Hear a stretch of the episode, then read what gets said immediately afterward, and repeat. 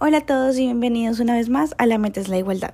Me encanta estar de vuelta aquí con todos ustedes y sobre todo con nuestros oyentes. Ay, Ani, qué emoción volver a tenerte aquí en este episodio de hoy. Empecemos entonces. ¿Y cuál es el tema?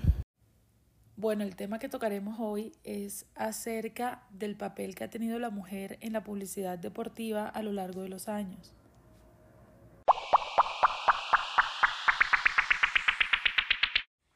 Ay, sí, me encanta ese tema. Hace poco leí una revista que decía que en el 2021 se generaron 500 millones de dólares en el mercado global del deporte a través del marketing deportivo.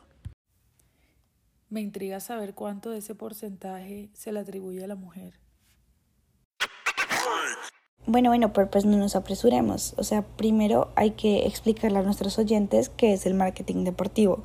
Bueno, el marketing deportivo se entiende como el uso del deporte en todas sus formas para la venta de productos o servicios brindados por una empresa. ¿Y qué estrategias usan para vender?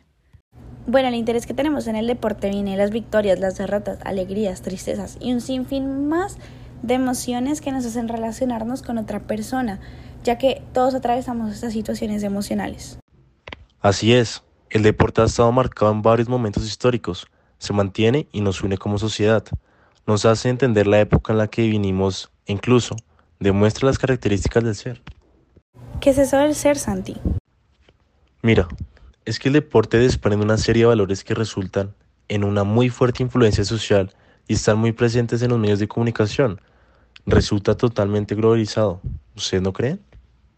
No, y vean que hace poco estaba leyendo un blog que me recomendó una amiga del colegio y decía que las campañas publicitarias aún seguían mostrando a las mujeres solo destacándolas por su apariencia física y no por sus habilidades deportivas. Y lo más triste de esa situación es que no es nada nuevo. Sí, total, y son asociadas más a productos de cuidado y belleza, dejando de lado sus habilidades deportivas. Y en esta globalización del deporte, la mujer se ve totalmente en desigualdad y discriminada. ¿Dónde me dejan el papel de los medios de comunicación en todo esto? ¿Ustedes qué creen, queridos oyentes? Recuerden que estamos leyendo sus opiniones a través del numeral La Mujer en el Deporte en Twitter. Oigan, toda esta conversación me acordó a dos de mis autoras favoritas, María Dolores Fernández y Ángeles Pollatos. ¿Las han leído? No. Pero cuéntanos, Isa, ¿de qué hablan?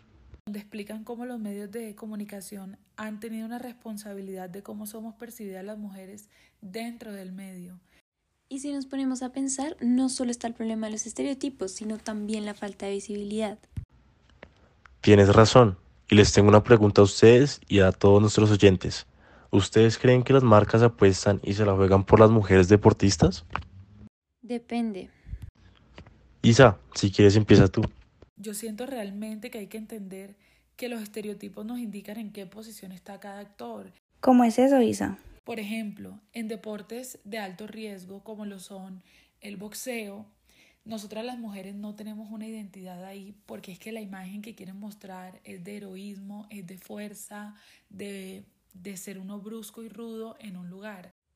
Es cierto, es muy raro encontrar una publicidad de rugby que incluya mujeres. Ah, pero si hablamos de danza es distinto. Los deportes como los que acabas de mencionar, que tienen una orientación estética o rítmica, como lo es la danza, tienen un menor riesgo de contacto. Y en estos deportes sí invierten en la mujer, porque se ven más femeninos y más suaves.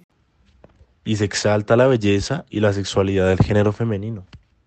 Claro, tienen razón, aunque vean que yo hace poco leí en la revista Semana algo sobre el papel de Mariana Pajón en los Juegos Olímpicos del 2016 y la imagen de Catherine Ibargüen saltando más de 15 metros con esa sonrisa inolvidable que tiene. Claro, son heroínas de nuestra Colombia. Sí, total, ellas han derribado paradigmas en nuestra sociedad y pues el sacrificio es de todos y la recompensa también puede ser para las mujeres. Sí, Ani, además que la sociedad está atravesando por la lucha de la desigualdad, las agencias de marketing deben tener esto en cuenta y direccionar sus campañas al empoderamiento de la igualdad. Y este cambio lo demostró la FIFA. Compartieron que más de mil millones de telespectadores captaron su atención a la Copa Mundial Femenina de 2019 rompiendo récords. Me llevo como conclusión que los deportes que incluyen eh, a la mujer también son una oportunidad exitosa para la inversión. Sí, me parece excelente que los estereotipos y etiquetas caigan. El mundo es de todos. Así es, muchachos. Hoy vimos dos perspectivas que de seguro han ampliado la visión de todos. Gracias a nuestros oyentes por acompañarnos en este episodio. Nos escucharemos pronto.